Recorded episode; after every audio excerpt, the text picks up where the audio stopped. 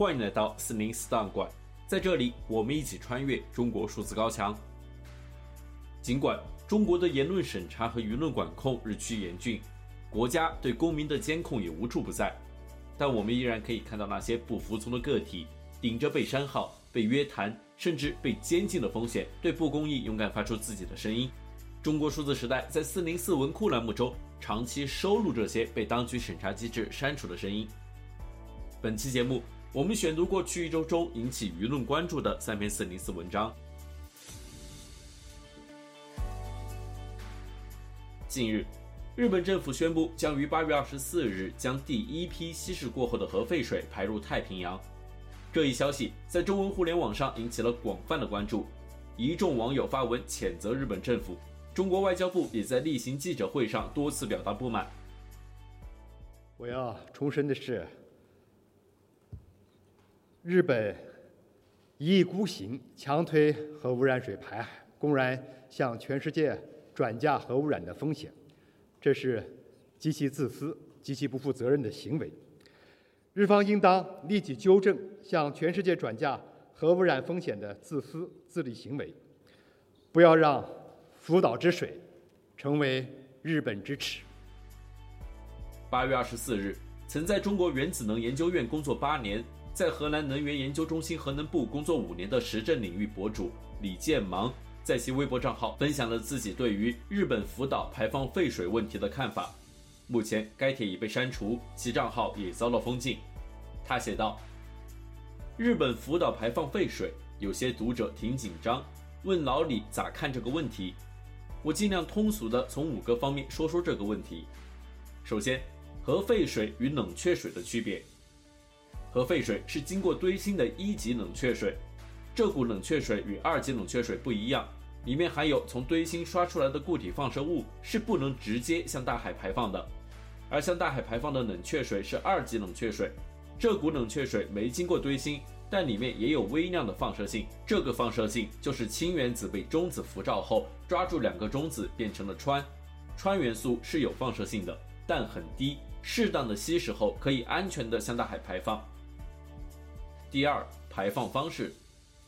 首先，我们知道福岛废水是一级冷却水，是不能直接排放大海的。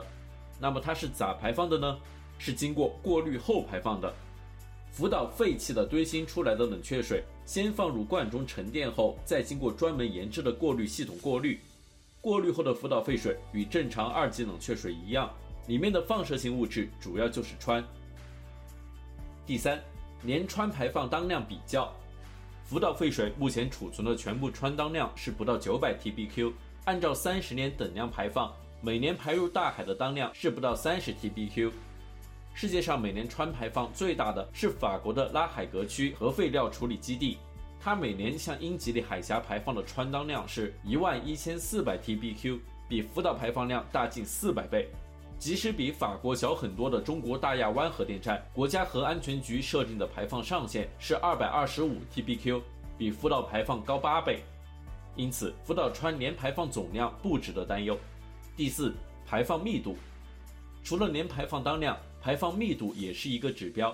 你如果排放密度超标，使得排放区还没来得及稀释的水放射性超标，那么游过此区域的鱼就被污染了。因此，废水排放前需要稀释。福岛废水稀释到什么标准呢？稀释到每升一千五百 BQ。这是多少呢？日本饮用水国家安全标准是六万 BQ，也就是说，福岛废水要稀释到日本饮用水的四十分之一，再向大海排放。有人可能问：你既然稀释到比喝的水更安全，何不喝了它呢？答：稀释用的是海水，人不能喝海水。第五，监督问题。很多读者对日本人的可信度不放心，说：“引号，你说的那么好听，可我咋相信你呢？”答：你不用信任日本人，你只需要信任联合国国际原子能机构 IAEA。IAEA 专门为了监督福岛排放，成立了一个特别观察团。团员里面除了其他国家专家，特意包括一名中国专家和一名韩国专家。这两个国家的专家是绝不会允许日本政府蒙混过关的，搞任何欺骗。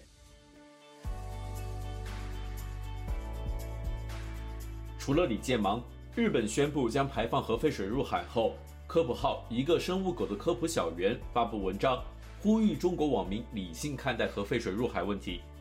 作者写道：“讨论福岛核废水排放是否科学，是否会对周围环境造成威胁前，我们需要先退一步，问一个基本问题，就是福岛为什么要排放核废水？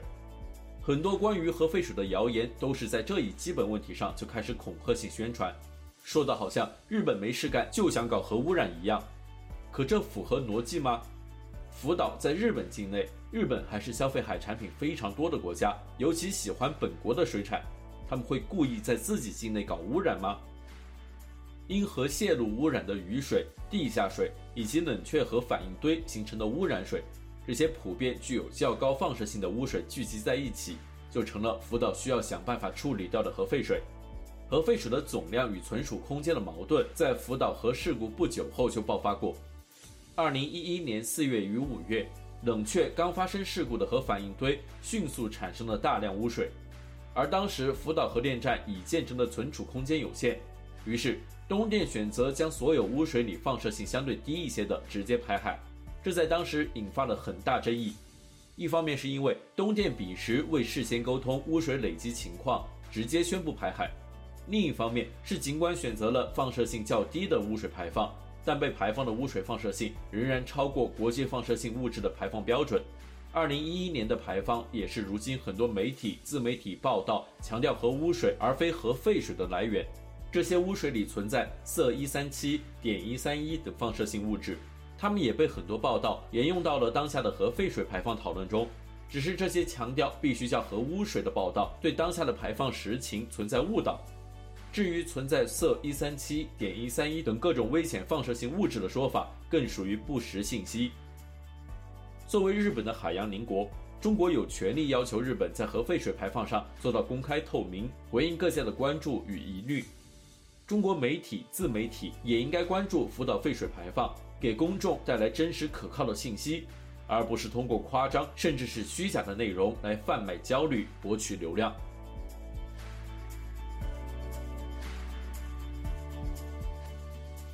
最后，我们来关注由微信公众号麦杰逊发布的文章：暂停公布青年失业率，让我想到了之前的一个新闻。八月十五日。国家统计局新闻发言人、国民经济综合统计司司长傅林辉表示，自今年八月份开始，全国青年人等分年龄段的城镇调查失业率将暂停发布。他说，今年自八月份开始，全国青年人等分年龄段的城镇调查失业率将暂停发布。主要的原因呢，是由于经济社会在不断的发展，统计工作需要不断完善，劳动力调查统计也需要进一步的健全优化。比如近年来，我国城镇青年人中在校学生规模不断扩大。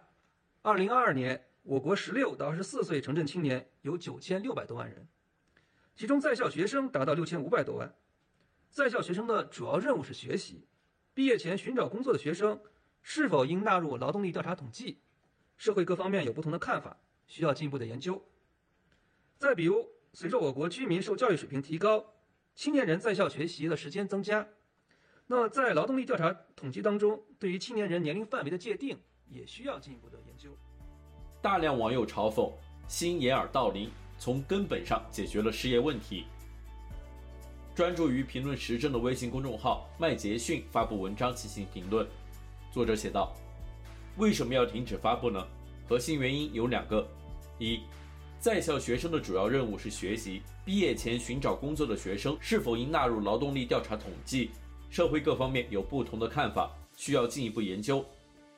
二，随着我国居民受教育水平提高，青年人在校学习时间增加，在劳动力调查统计中，对于青年人年龄范围的界定也需要进一步研究。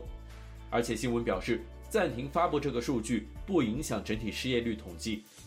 那么问题来了，报道中说，在校学生规模不断扩大，青年人在校学习时间增加。所以，劳动力调查相关统计需要进一步研究。既然学生规模扩大了，而且学习时间增加了，那这些人找工作的统计相关数字就一定会有变化。既然有变化，那怎么会不影响整体失业率统计呢？这是我第一个不理解的问题。第二个让我不理解的问题，就是既然统计人数增加了，那也应该按原来的统计方法把数字统计出来才对啊。可是为什么要暂停公布数据呢？觉得社会各方面对一些统计方式有不同的看法，需要进一步研究。既然没达成共识，所以按理说就应该先用原来的统计方式统计出来，然后公布。等达成共识后，再按达成共识的方式公布就行了。为什么要暂停公布数据呢？而当这个新闻上了热搜后，让我想到了之前的另一个新闻，那就是在上个月，一位北大的教授发布了一篇文章，叫《可能被低估的青年失业率》。在这篇文章中，北大教授张丹丹表示，三月份的失业率目前最大值为百分之四十六点五。要知道，二零二二年七月青年失业率是百分之十九点九，二零二三年四月是百分之二十，二零二三年五月是百分之二十点八。二零二三年六月是百分之二十一点三，那么张丹丹教授的失业率数据统计方式到底是不是最科学、最合理的方法呢？只能说我也不知道。但是我知道，数据这种东西是不会骗人的，因为数据与数据之间永远是相互关联的，所以单独公布一个数据或者单独不公布一个数据，其实完全没有意义。以上是本期选读的三篇四零四文章，文章全文见中国数字时代网站。这些作品版权归原作者所有，中国数字时代仅对原作进行存档，以对抗中国的网络审查。中国数字时代 CDT 致力于记录和传播中文互联网上被审查的信息，以及人们与审查对抗的努力。欢迎大家通过电报 TinyGround 平台项目投稿。为记录和对抗中国网络审查做出你的贡献。投稿地址请见本期播客的文字简介。阅读更多内容，请访问我们的网站 cdt.media。